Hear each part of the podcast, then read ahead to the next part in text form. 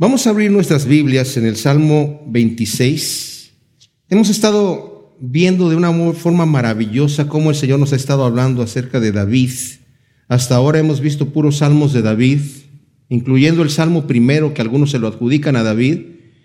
Tiene bastante del estilo de David, realmente no dice que es de David, algunos piensan que puede ser de Salomón. Eh, vemos el corazón de Dios aquí, ¿verdad? Y, yo les digo una cosa con, David, eh, cada siervo de Dios en la escritura tiene algún tipo de, algo notable, alguna virtud notable. Por ejemplo, vemos a Abraham, el padre de la fe, se destacaba por su fe. ¿verdad? A Elías por su celo, por las cosas del Señor, a Job por su paciencia, ¿verdad? Y a David por su adoración a Dios, por su dedicación a Dios, por el amor que él tenía del Señor. David, cuando no estaba en el templo de Dios, para él era, claro que no había templo, pero tenía el arca allí. David quería tener el arca lo más cerca a él que, pudiera, estar cerca de Dios. Y vemos en él algo que eh, para nosotros debe ser envidiable, debiese ser envidiable, ¿verdad? Que es el buscar el rostro de Dios. Mis amados, podemos venir a la casa de Dios, todos a la casa de Dios pero no, no todos con el mismo interés, no todos con el mismo deseo. Algunos vienen porque le están torciendo el brazo, otros vienen a cumplir, otros vienen porque no pueden dejar de venir, porque están esperando ese momento, ¿verdad? Otros vienen cuando tienen tiempo, ¿verdad? Pero David buscaba eso. Lo peor que le podía pasar a David es estar lejos de Jerusalén y no estar cerca del arca del Señor. Y la gente se burlaba de él, como el Salmo 42. ¿Dónde está tu Dios? Le decían a David, ¿verdad? Pero vemos que David tenía este corazón. Vamos a leer el Salmo 26 y luego vamos a ver el trasfondo. Dice, hazme justicia, oh Yahvé, oh Jehová, porque en mi integridad he andado.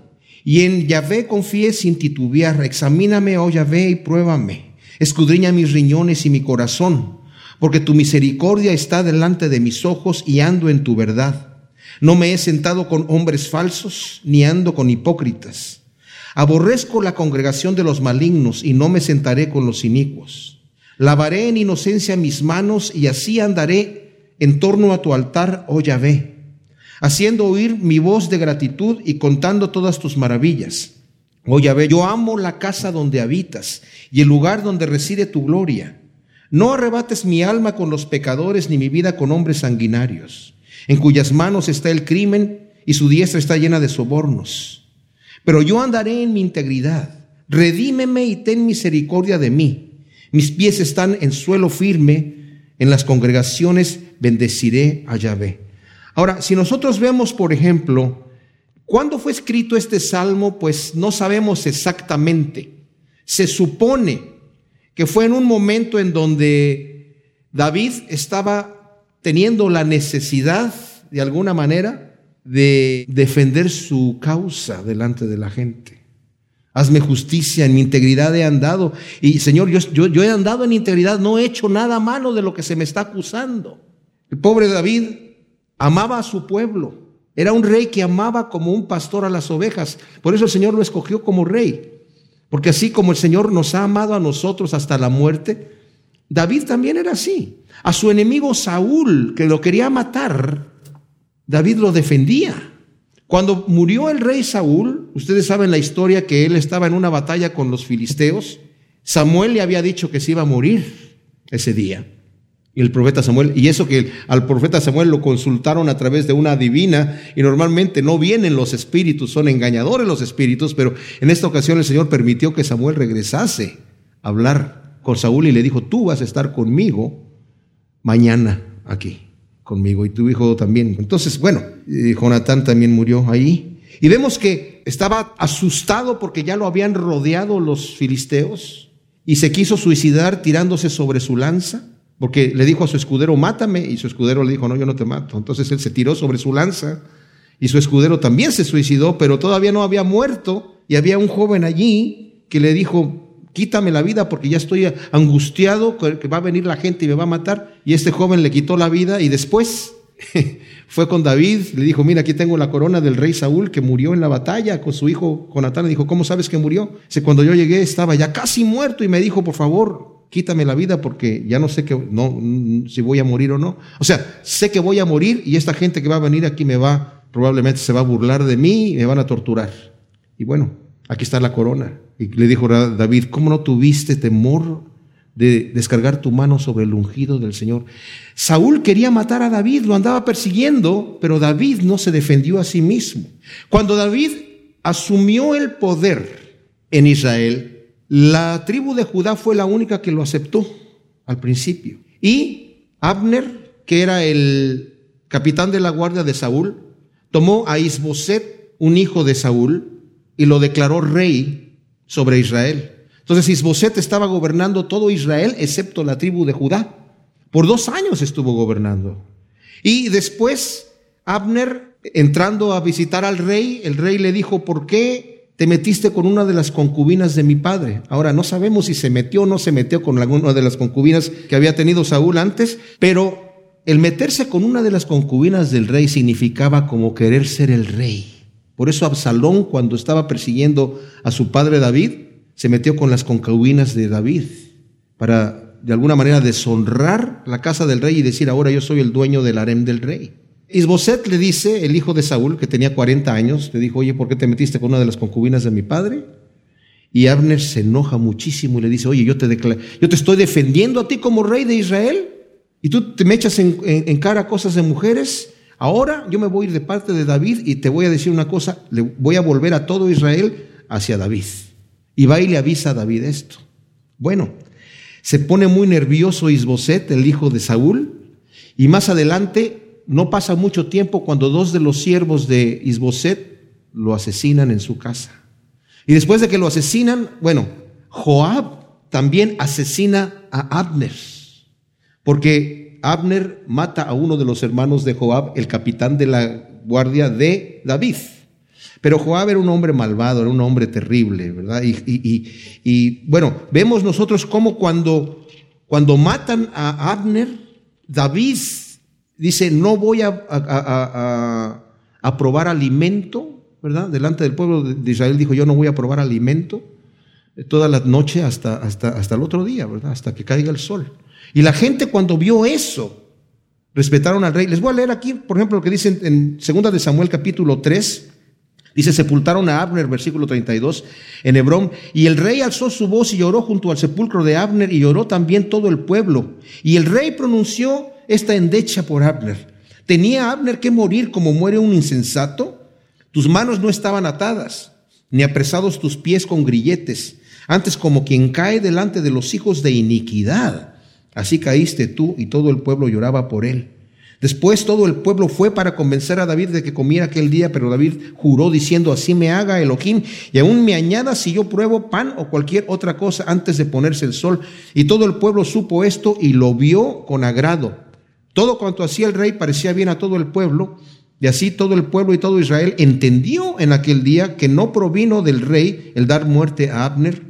Y el rey dijo a sus siervos, ¿no sabéis que un príncipe y un gran hombre ha caído hoy en Israel?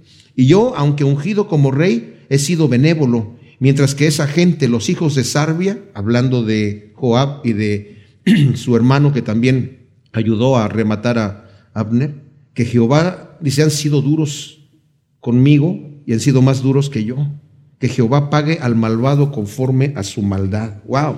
Tremenda cosa. Entonces vemos cómo el pueblo dice ahí que no culpaba a David, pero la casa de Saúl sí culpaba a David. Entonces, pudo haber sido que ese salmo se escribió en este momento. O cuando asesinan a Isboset, que también David, ¿verdad? Cuando estos siervos de, de Isboset, el hijo de Saúl, ellos entran a la casa del rey Isboset, mientras él estaba tomando su siesta al mediodía, y entraron a su recámara, y ahí mientras estaba dormido lo mataron, con una espada en el vientre. Y después llegaron con David diciéndole, bueno, pues este, te traemos la noticia de que Isboset está muerto y para que sepas que ahora todo Israel está bajo tu poder. Y David les dice, ¿saben qué? El que me vino con la noticia de que creía que me traía buena noticia de, que había dado muerte a Saúl, pensó que iba a recibir una recompensa y yo lo hice morir, ustedes también van a morir. Y le dijo a uno de los jóvenes, mata a esta gente de aquí y los mataron ahí. Entonces, aunque David demostraba que él no era el culpable de estas cosas, de cualquier manera la gente le echaba en, cara esto. O sea que los comentaristas bíblicos, unos dicen que puede ser por este motivo que escribió David este salmo y el otro motivo que pudo haber sido, está en el capítulo 21 de segunda de Samuel, cuando ya en su vejez David, dice la escritura que hubo tres años de sequía. La gente culpaba al rey por cualquier cosa mala que pasaba en el país. Si no ganaba la batalla, si perdía delante del enemigo, si perdía dinero, si había sequía, si había cualquier cosa que pasara, le culpaban al rey. Entonces, cuando viene esta situación, David indaga al Señor qué es lo que sucede. Y aunque no está registrado esto en la escritura, en la historia, pues está registrado en el capítulo 21 de Segunda de Samuel, el Señor le responde a David y le dice, es por Saúl y por esa casa sanguinaria que dio muerte a los Gabaonitas. Y dice que el rey llamó a los Gabaonitas y habló con ellos. Y los Gabaonitas no eran de los hijos de Israel, sino del remanente de los amorreos, y los hijos de Israel le habían jurado paz pero Saúl había procurado matarlos en su celo por los hijos de Israel y la casa de Judá. O sea, ustedes saben que cuando Josué estaba conquistando la tierra prometida, los de Gabaón, que eran de los amorreos que vivían en esa zona, el Señor había dado instrucciones de que aniquilaran a todo mundo de los que estaban allí. Entonces ellos ya tenían sentencia de muerte y ellos ya lo sabían, porque veían que que Josué donde llegaba y donde ponía el ojo ponía la espada. Entonces se fingieron que venían de unas tierras lejanas y se pusieron ropas viejas y con pan mohoso y, y dijeron, mira, estos panes eran frescos. Y el Señor había dado instrucciones de que la gente que vivía lejos, que quisieran hacer paz con Israel, podían hacer paz y ser como siervos o esclavos de ellos, o pagar tributo de alguna manera. Y esos no los tenían que exterminar porque estaban muy lejos, pero los que estaban en el territorio tenían que ser exterminados, no había otra. Entonces ellos dijeron, nosotros vinimos de lejos y queremos hacer paz contigo, queremos adorar a tu Dios. Y, y los examinó este Josué y no indagó al Señor, no le preguntó. Y después se enteró que vivían al lado, ¿verdad? Tras del cerrito vivían ellos ahí. Entonces este, dijo, se enojó mucho Josué, dijo, pero yo ya les prometí y el Señor, ¿saben qué? honró esa promesa. Tanto que aquí le dice a David, David, la razón por la que tú estás teniendo después de tantos años de gobernar, al final de su gobierno, cuando ya David tenía setenta y tantos años, es cuando tiene este problema. Dice, es por Saúl, porque hizo este maldad, ¿verdad? De querer exterminar a los gabaonitas. Entonces va con los gabaonitas y les dice, ¿qué quieren ustedes que haga? Para que ustedes bendigan la heredad de Jehová. Y los gabaonitas le respondieron, no nos importa la plata ni el oro de Saúl o de su casa, ni nos corresponde dar muerte a nadie en Israel. Y él dijo, entonces haré por vosotros lo que digan. O sea, no queremos nosotros dinero, ni queremos la, vengarnos directamente por lo que ha hecho Saúl. Entonces, ¿qué quieren que haga? Y dijeron al rey, del hombre que nos consumió y trató de exterminarnos para que no quedáramos dentro del territorio de Israel, que se nos entreguen siete varones de entre sus hijos y los ahorcaremos delante de Jehová en Gaba de Saúl, el escogido de Jehová. Y el rey dijo, los entregaré. Wow, está tremenda esta cosa, es bastante fuerte. Están pidiendo siete de los hijos de Saúl, de los descendientes de Saúl, pero solamente siete. Este hombre, Saúl, quiso exterminarlos a todos. O sea, y eso de que los van a ahorcar delante de Jehová, es algo que no podemos entender nosotros. Pero el Señor había puesto, en, en aquel entonces era otra forma de pensar de la gente, y el Señor había puesto incluso ciudades para la gente que eran asesinos. Dice, porque si te encuentra el vengador afuera, te va a matar, y si te mata, es tu sangre sobre tu cabeza. O sea, si tú diste muerte a alguien, si lo hiciste con saña, tienes que ser juzgado, tienes que morir. Eso es lo que estaba en la ley. Pero si de repente estabas cortando un árbol y de repente le haces así con el hacha y vuela la cabeza del hacha y chop le cayó ahí al, que, al que estaba al lado tuyo y no fue tu intención. Pero sus hermanos o sus parientes van a querer vengarse de ti, tienen el derecho de vengarse. Así que tú vete a una de las ciudades de refugio y no salgas de allí, porque si sales, ¿verdad? Te van a, te van a vengar. Entonces, eh, dice, pero el rey se compadeció de Mefiboset, hijo de Jonatán, porque había hecho un juramento David con el hijo de Jonatán, pero dio, de otras palabras, le dio siete de los descendientes de, de Saúl, ¿verdad? Aquí hay una cosa que a veces confunde a la gente, porque dentro de los de los jóvenes que entrega David para que sean ahorcados delante de Jehová, están cinco, dice, de los hijos de Mical, hija de Saúl, los cuales había dado a luz Adriel, hijo de Barzilai, Mealotita. Si nosotros leemos la historia anteriormente en Primera de Samuel, nos damos cuenta que Mical no tuvo hijos. Pero aquí, este hombre no es realmente el esposo que tuvo después. Ustedes saben que cuando David huyó de Saúl, Saúl le quitó a su esposa Mical y se la dio a otro hombre, a Peliel. Pero aquí no está hablando de Peliel, está hablando de Adriel. Pero Adriel era el esposo de la hermana mayor de Mical, que fue la que le prometió Saúl a David por haber ganado la batalla con el gigante, pero no se la dio. Se la dio a este hombre Adriel. O sea que lo que se supone es que ya había muerto la hermana mayor de Mical y ella seguramente los adoptó y son, bueno, son como entre paréntesis para que hay gente que se confunde y cree que Mical se volvió a casar con otro hombre además. No, no, no, no pasó así. Dice, hazme justicia, oh Jehová, porque en mi integridad he andado y en Jehová confié sin titubear. Aquí no está hablando David, como algunos piensan, que se está holgando de que yo soy muy íntegro. David sabe que tiene pecado y hemos ya visto varios salmos en donde en el mismo salmo David está declarando su integridad y además está confesando su pecado. Pero aquí está hablando de lo que hay en la intención del corazón. Yo una vez vi una calcomanía en un, en un eh, eh, auto que decía, eh, yo soy un pecador perdonado. O sea, está bien, todos somos pecadores y seguimos pecando. Aunque somos cristianos, todavía seguimos pecando. Pero si somos igual de cínicos que como éramos cuando no conocíamos a Cristo, no nos podemos llamar cristianos. Tenemos que ir de gloria en gloria. Tiene que haber un cambio en mi vida, tiene que haber una transformación. Tengo que ser una persona convertida. Y David andaba buscando caminar en los caminos del Señor y dice, yo en mi integridad he andado. Claro que cuando David de repente, y a nosotros también, cuando nos creemos que ya salimos adelante y que ya ganamos la victoria y Señor, ya voy, ya voy así planeando, ¿verdad? El Señor a veces nos suelta para que nos demos cuenta que somos carnales y que dependemos de Él. No podemos por nuestras propias fuerzas caminar. Cada día necesitamos beber del agua de vida. Cada día necesitamos decir, Señor, necesito de ti. Por eso David buscaba el rostro de Dios constantemente. Ahora lo que dice aquí es tremendo. Examíname, oh Jehová, y pruébame, escudriña mis riñones y mi corazón. ¿Se imaginan ustedes no está diciendo aquí, examíname porque yo soy íntegro. Está diciendo, como dice el Salmo 139, Señor, mírame y conóceme y ve si hay en mí perversidad. Y si hay en mí perversidad, guíame por el camino de la senda eterna. O sea, nosotros no nos podemos esconder de Dios, mis amados. Y el Señor también dice, entremos a cuentas. Pero el Señor nos, nos dice, entremos a cuentas con una sonrisa en la boca, no con un ceño fruncido entremos a cuentas porque te vas a ver lo que te va a ir. No, si el Señor dice, vamos a entrar a cuentas, yo te quiero perdonar. Cuando dice, yo estoy a la puerta y llamo, abre la puerta, yo quiero entrar. Yo no soy digno de que el Señor se siente a comer conmigo en la mesa.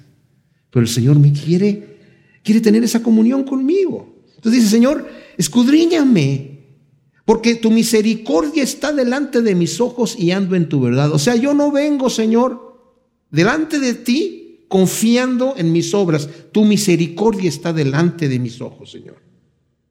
Esa es la confianza que tengo. Y dice, como dice el apóstol, acerquémonos con confianza al trono de la gracia, al trono de la misericordia. Porque ahí vamos a encontrar misericordia y gracia en el momento oportuno. Yo me he, dice, no me he sentado con hombres falsos ni ando con hipócritas. Aborrezco la congregación de los malignos y no me sentaré con los inicuos. ¿Saben qué, mis amados? Es cierto que cuando el Señor empieza a trabajar en nuestro corazón de una manera especial, los amigos que antes teníamos, aún los parientes que teníamos, que antes no nos molestaban tanto, ya con el Espíritu Santo, ya no sentimos eso y decimos, wow, ya no puedo estar en la congregación con hombres falsos ni con hipócritas.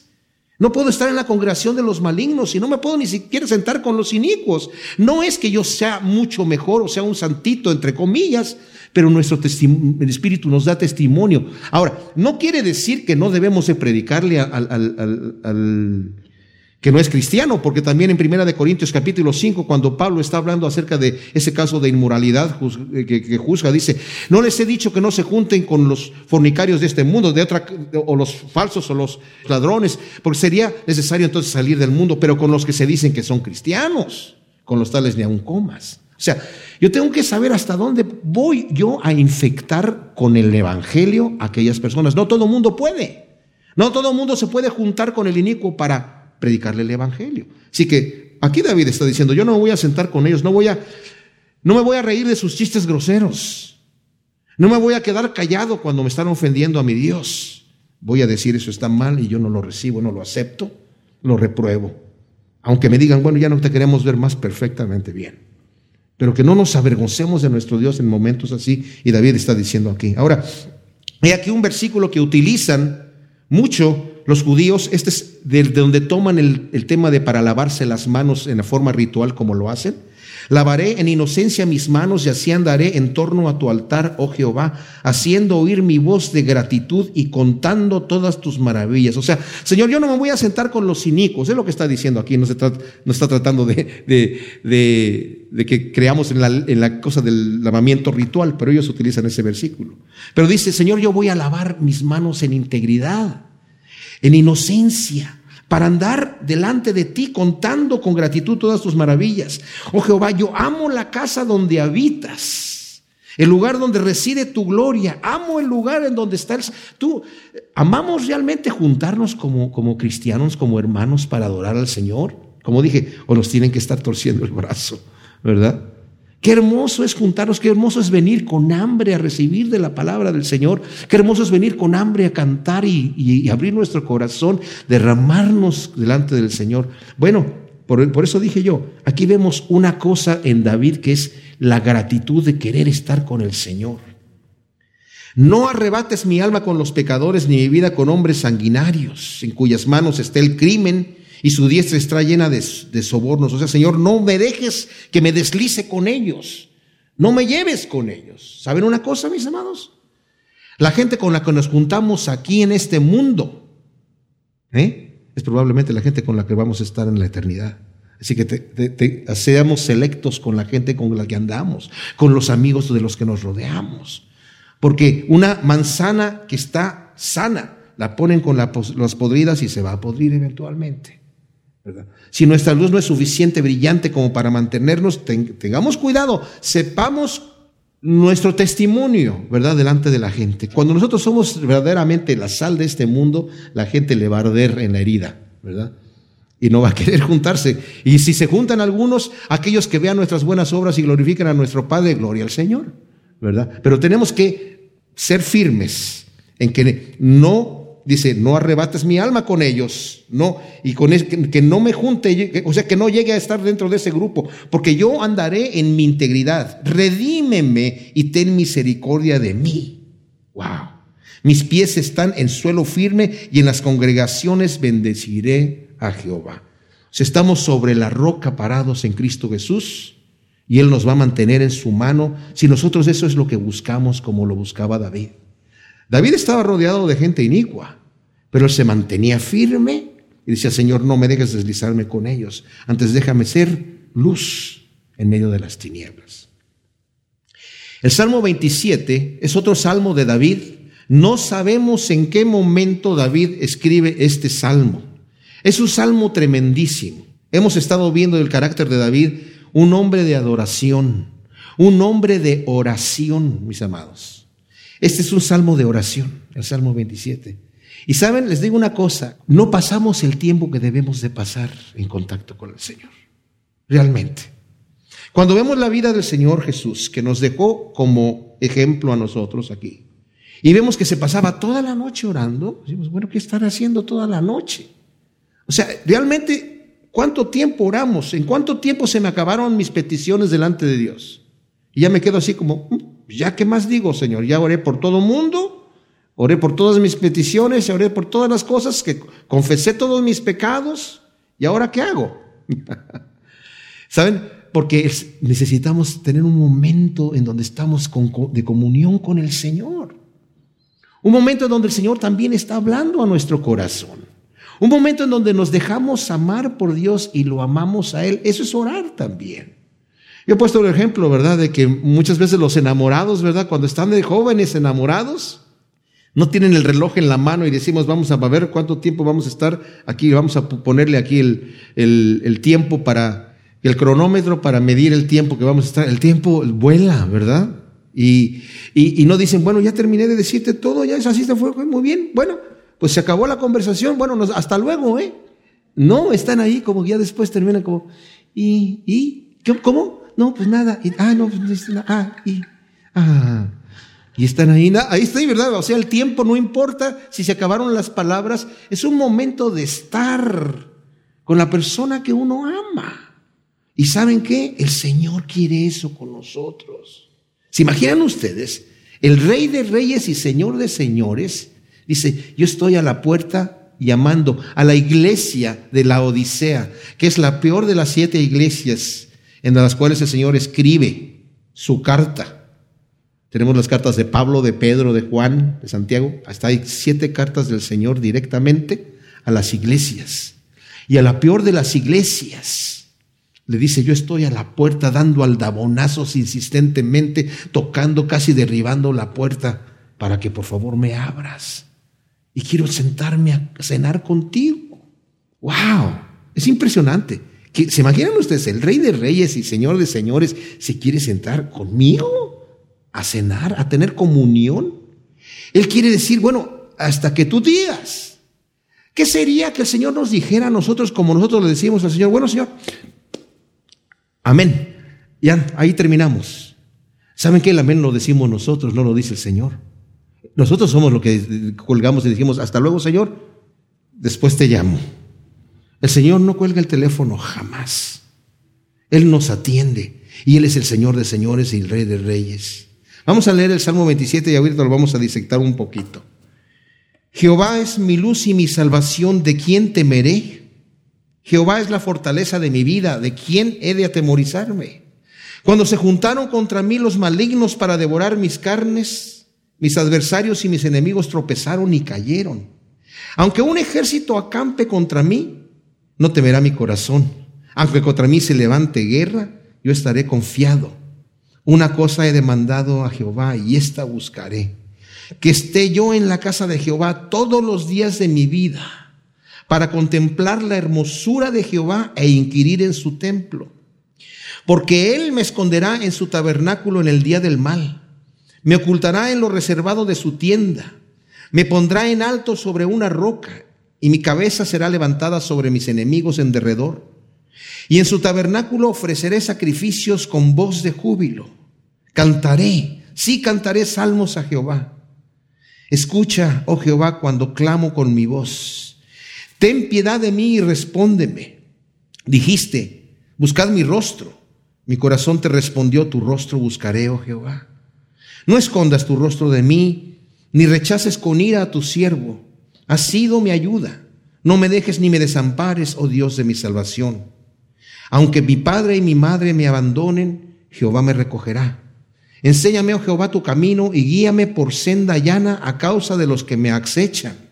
No me entregues a la voluntad de mis adversarios porque se han levantado contra mí testigos falsos y aquellos que respiran violencia. Creo que veré la bondad de Jehová en la tierra de los vivientes. Aguarda Jehová, esfuérzate y aliéntese tu corazón. Sí, espera a Jehová. Wow. Saben, de este salmo se han hecho muchos cantos, porque es un salmo tremendo. Y sabemos que Dios es nuestra luz. Esa es la primera vez que aparece en la Biblia, en el Antiguo Testamento, el concepto de que Dios es nuestra luz, de que Dios es luz. Ahora, fíjense que no está diciendo David, Dios es luz y Dios es salvación, sino se lo está apropiando. Jehová es mi luz y mi salvación. Qué interesante que la última vez que aparece en la Biblia la palabra luz es en Apocalipsis, en donde dice, y no va a haber necesidad de luz en la Nueva Jerusalén, del sol, porque el Cordero va a iluminar, no va a haber noche, porque el Cordero va a iluminar todo. Dios es luz y no hay tinieblas en él. Saben, cuando nosotros estamos en tinieblas y no podemos ver nuestra propia sombra, Cuando estamos en tinieblas no podemos ver nuestro propio pecado. El Evangelio de Juan capítulo 3 dice que el Hijo de Dios no vino para condenar al mundo, sino para que el mundo sea salvo por él. Y esta es la condenación, que la luz, Dios, Jesús, como dice Juan también en su primera carta, Él es la luz y no hay ninguna tinieblas en Él. Dice, la luz vino al mundo. Y los hombres Aborrecieron la luz, amaron más las tinieblas que la luz, porque sus obras eran malas y no las quisieron traer a la luz para que fuesen reprendidas. Y saben qué increíble que el hombre cierra los ojos al Señor. Como el avestruz, que lo hemos considerado en varias ocasiones. El avestruz mete la cabeza en la arena y cree que ya el depredador no lo ve. Pero vemos que en Job dice el Señor que el avestruz es un animal que no tiene entendimiento. Hay mucha gente que no tiene entendimiento y cree, si yo niego a Dios, Dios deja de existir para mí. Y las consecuencias que me vienen no me van a venir. El hombre es capaz de autoengañarse de esa manera. Impresionante. ¿Se puede engañar tanto el hombre? Claro que sí se puede engañar el hombre de esa manera. Bueno, ¿qué sucede con las personas que niegan al Señor?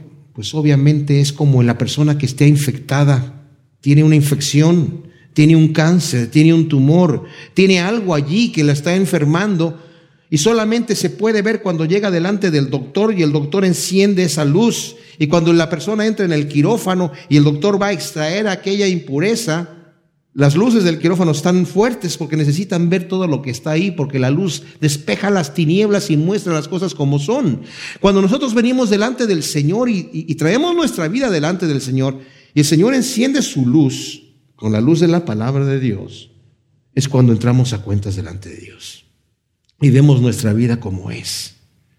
Y el Señor nos enciende la luz y tal vez no nos muestra todo lo que Él ve, porque si no nos morimos, pero nos muestra una gran cosa.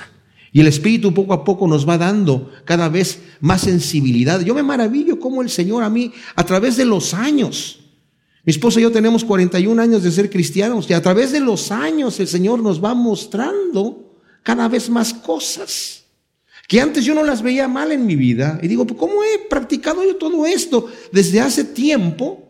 Y no me daba cuenta que estaba mal. Ahora yo lo veo y me duele.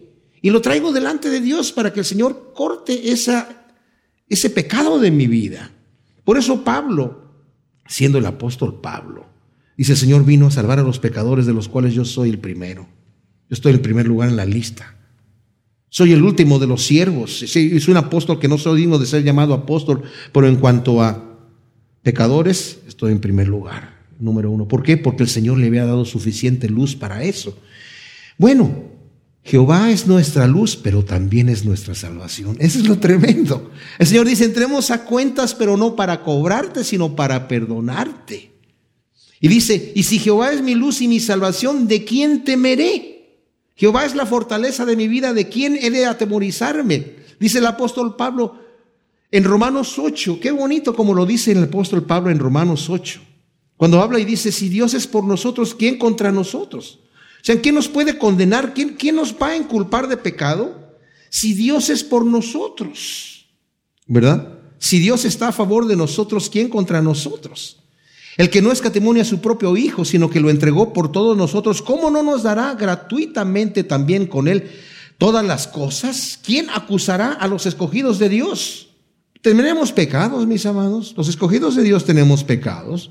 Los escogidos de Dios tenemos muchos defectos y tenemos muchas faltas que Satanás, el acusador, las trae delante del trono de Dios. Al día de hoy. Pero ¿saben qué? ¿Quién nos va a condenar? Dios es el que justifica. A nosotros nos está justificando el Señor. ¿Por qué? Porque es nuestra luz y nuestra salvación. ¿Quién es el que condenará? Cristo es el que murió, más aún el que también fue resucitado, el cual está a la diestra de Dios y el cual también intercede por nosotros.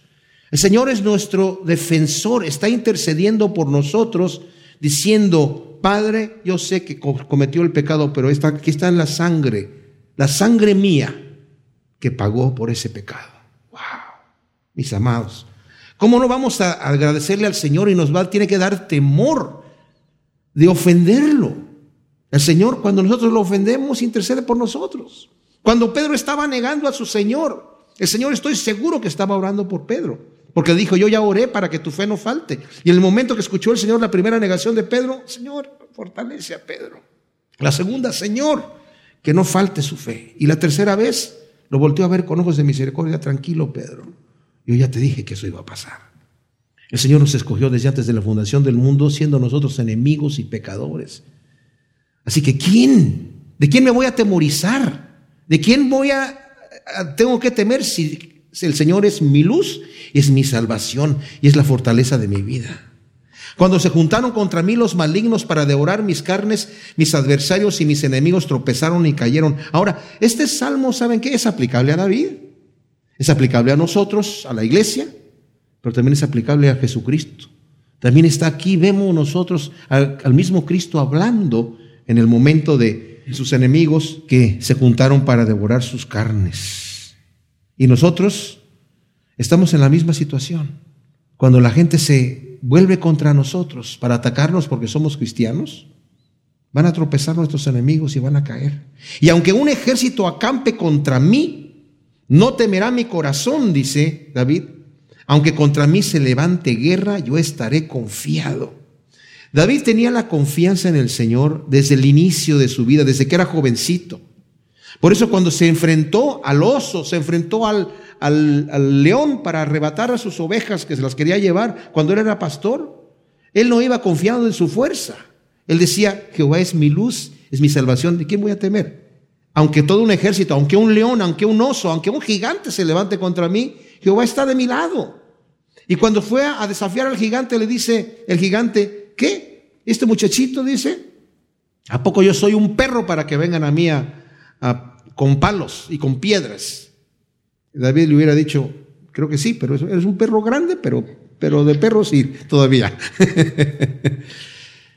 le dice, jovencito, voy a, te voy a hacer pedazos y voy a dar tu carne a comer a las aves. Y le dijo David, no, yo soy el que te voy a, cortar la cabeza y voy a entregar tu carne y la carne de, tus, de tu ejército, ¿verdad? A las aves del cielo, porque tú has desafiado, no a mí, has desafiado al ejército del Dios vivo. Y en nombre de ese Dios vivo yo vengo delante de ti. Qué tremendo, ¿verdad? Si nosotros tenemos esa confianza que tenía David, que la tenía, ¿saben por qué, mis amados? Porque buscaba el rostro de Dios. Sabía en quién había confiado. Por eso digo que la oración es una, una arma tan importante que el enemigo siempre nos la quiere quitar. Es lo primero, si nos desarma de la oración, ya nos tiene, nos tiene, ganada, tiene ganada la batalla, porque en la oración la tiene perdida. No puede contra nosotros en la oración, porque entonces nosotros en la oración estamos de parte del Señor, ¿verdad? Y Él está con nosotros. Y si Él es con nosotros, ¿quién contra nosotros?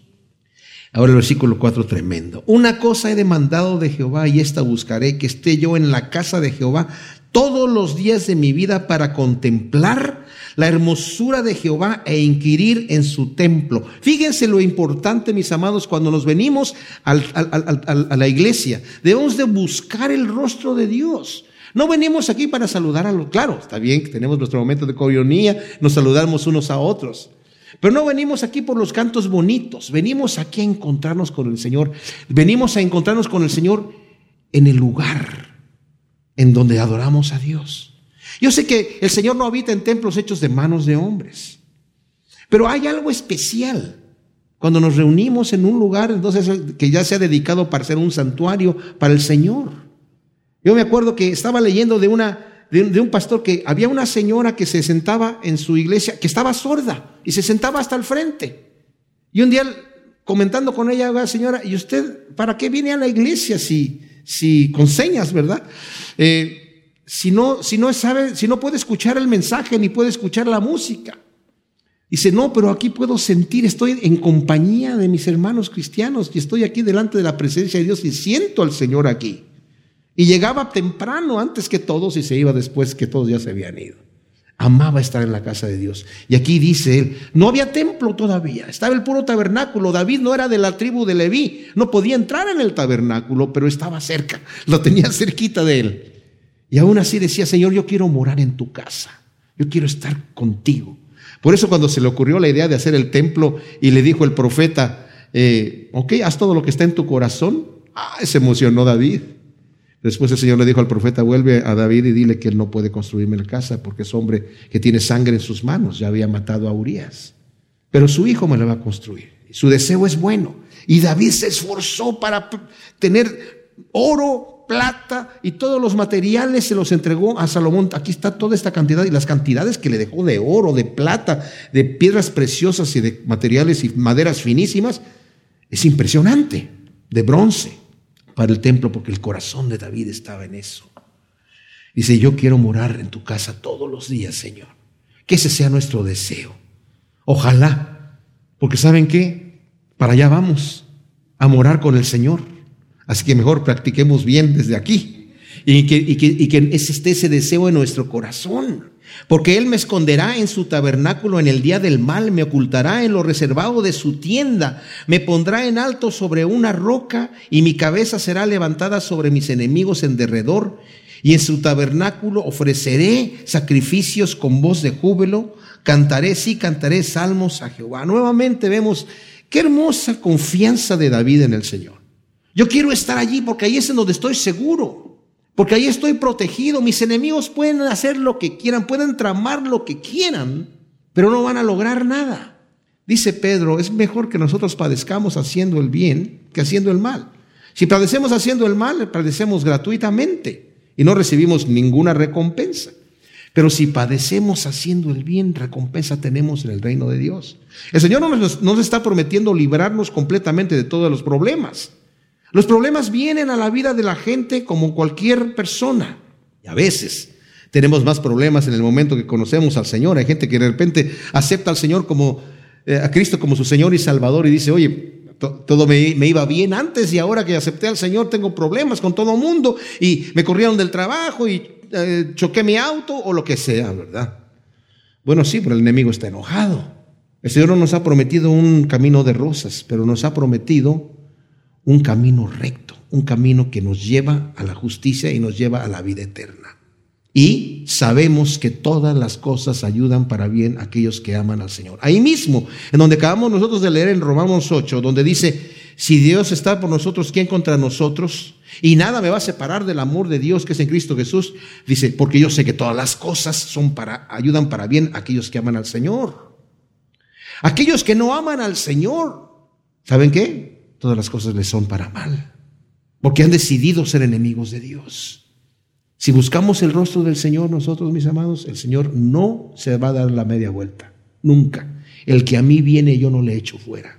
¿Qué Dios tenemos nosotros que se ha hecho dispuesto, tiene la puerta abierta para nosotros en todo momento. No necesitamos hacer cita, no necesitamos tener algún tipo de eh, bueno, tenemos al mediador que es el Dios, nuestro Dios mismo, nuestro Señor Jesús, ¿verdad? Pero el velo se ha roto. ¿Saben que tenemos ventaja sobre David? David no podía entrar al lugar santísimo jamás en la vida. Nosotros sí podemos entrar. David no conocía las cosas que nosotros conocemos a través de la palabra de Dios. El Espíritu Santo se daba con medida antes. David lo tenía, obviamente, porque el Salmo 51 dice, no quites de mí tu Santo Espíritu, Señor. ¿Verdad? Pero tenemos ventaja sobre David y tenemos más razón de cantar salmos con júbilo al Señor. Escucha, Jehová, cuando clamo con mi voz, ten piedad de mí y respóndeme. Vemos aquí nuevamente en la oración. Y luego dice, dijiste, buscad mi rostro y mi corazón te respondió, tu rostro buscaré, oh Jehová. Tú no escondas tu rostro de mí ni rechaces con ira a tu siervo Has sido mi ayuda, no me dejes ni me desampares, oh Dios de mi salvación. O sea, aquí David está abriendo su corazón diciendo, Señor, yo no soy digno de venir delante de ti, pero tú has dicho que quieres que busque tu rostro, yo quiero buscar tu rostro, Señor. Y no lo escondas, aunque tendrías el derecho de esconderlo. No lo escondas, porque tú eres mi Dios de mi salvación, tú eres mi luz y mi salvación. Aunque mi padre y mi madre me abandonen, Jehová me recogerá. Algunos piensan que eh, escribió David esto cuando era joven porque está hablando de su padre y su madre. Aquí probablemente sus padres ya han muerto, ¿verdad? Y no importa, es, es una manera de hablar, es decir, Señor, tú jamás me vas a abandonar. Aunque todo el mundo me abandonare, aun si mi padre y mi madre me, me pudieran abandonar y me abandonaran, tú jamás, tú me vas a recoger. Qué tremenda cosa. Enséñame, oh Jehová, tu camino y guíame por senda llana a causa de los que me acechan, a, causa de la gente que, que, que me calumnia. Es importantísimo, mis amados, como dice Pedro también, que debemos de vivir vidas santas para que aquellos, aquello que no, en lo que nos están calumniando, la gente se avergüence cuando vea nuestras buenas obras. Al principio vamos a tener que llevar la culpa y llevar el escarnio, porque si con el Señor hicieron eso, con nosotros lo van a hacer también. Llevar el escarnio y llevar la culpa. Pero les digo una cosa, no lo van a llevar por todo el tiempo. Va a llegar el momento en donde la gente se va a avergonzar, porque nuestras buenas obras, cuando las vivimos delante de la gente, avergüenza, avergüenzan al, al pecador. No me entregues a la voluntad de mis adversarios porque se han levantado contra mí testigos falsos. Aquí vemos también, como dije yo, no solamente la aplicación a la vida del Señor Jesús, sino también a la vida de David. Había testigos falsos, había acusaciones falsas contra David. Como dije, cualquier cosita que fallaba, cualquier cosita que pasaba, si había hambre, si había problemas, si no se les daba la ciega, cualquier cosa, el rey es el culpable, ¿verdad? Muchas veces nosotros le echamos mucha culpa a Satanás cuando en realidad la culpa es nuestra. Cuando, dice Santiago, ¿de dónde vienen los, los eh, cómo nace el pecado? De tu corazón, no dice el diablo te lo está poniendo, no, de tu propio corazón, de las concupiscencias de tu corazón, tú mismo lo produces. Entonces no me entregues a la voluntad de mis adversarios porque se han levantado contra mí testigos falsos y aquellos que respiran violencia. ¡Wow! ¿Cómo se ha multiplicado la violencia en nuestros países, mis hermanos? Tremendo. Y eso de respirar violencia es la que la gente está en el momento. No están descansando hasta que se hacen violencia. No están descansando hasta que hacen mal. Dice, Señor, líbrame de esas personas. Líbrame de esas personas. Luego el versículo 13, algunas versiones dicen, en mi corazón hubiese desmayado si no hubiera visto, que hubiera creído que veré la bondad del Señor. Está mal traducido eso. En realidad es como lo, lo voy a leer aquí. Creo que veré la bondad de Jehová en la tierra de los vivientes. O sea, estoy seguro que voy a ver la bondad de Dios en la tierra de los vivientes. Aguarda Jehová, y ese es un para nosotros. Aguarda, aguarda al Señor, esfuérzate y aliéntese tu corazón. Sí, espera en el Señor. Wow. Debemos esforzarnos y debemos saber que Dios tiene para nosotros lo mejor de lo mejor en su momento oportuno. Gracias te damos, Señor, por tu bendita palabra tan hermosa. Te pedimos que la insertes en nuestro corazón, Señor y que lleve a producir a su fruto a ciento por uno en el nombre de Cristo Jesús. Amén.